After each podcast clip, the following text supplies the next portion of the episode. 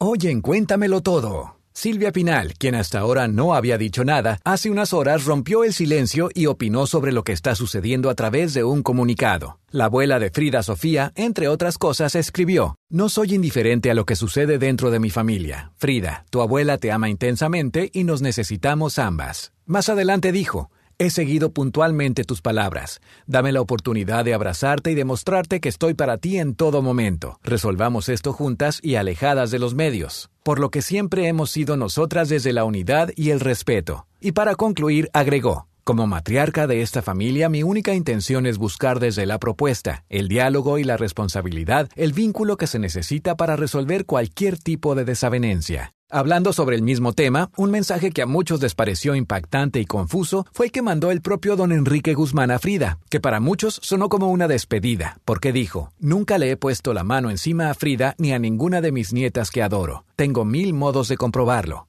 Cuídate, Frida. Pide ayuda. También el hijo de don Enrique, Luis Enrique, tuvo que salir a desmentir una noticia que también publicó una revista de espectáculos en México. El hermano de Alejandra Guzmán negó unas versiones publicadas por esa revista que aseguraban que Alejandra se enfrentó furiosa a su padre cuando escuchó las declaraciones de su hija acusándolo de haberla manoseado cuando niña. Según Luis Enrique, son falsas y están pensando en acciones legales. Pero la cosa no para ahí. Recuerden que aquí el pasado lunes salió en torno a este escándalo el mensaje de Niurka Marcos a Frida Sofía que fue bastante escandaloso. Frida le contestó en su cuenta de redes sociales y esto fue lo que dijo. Esta vieja, para que vean, si busca fama a costa de quien sea, pobre de corazón, de moral. Yo no necesito la brujería, tengo una protección divina.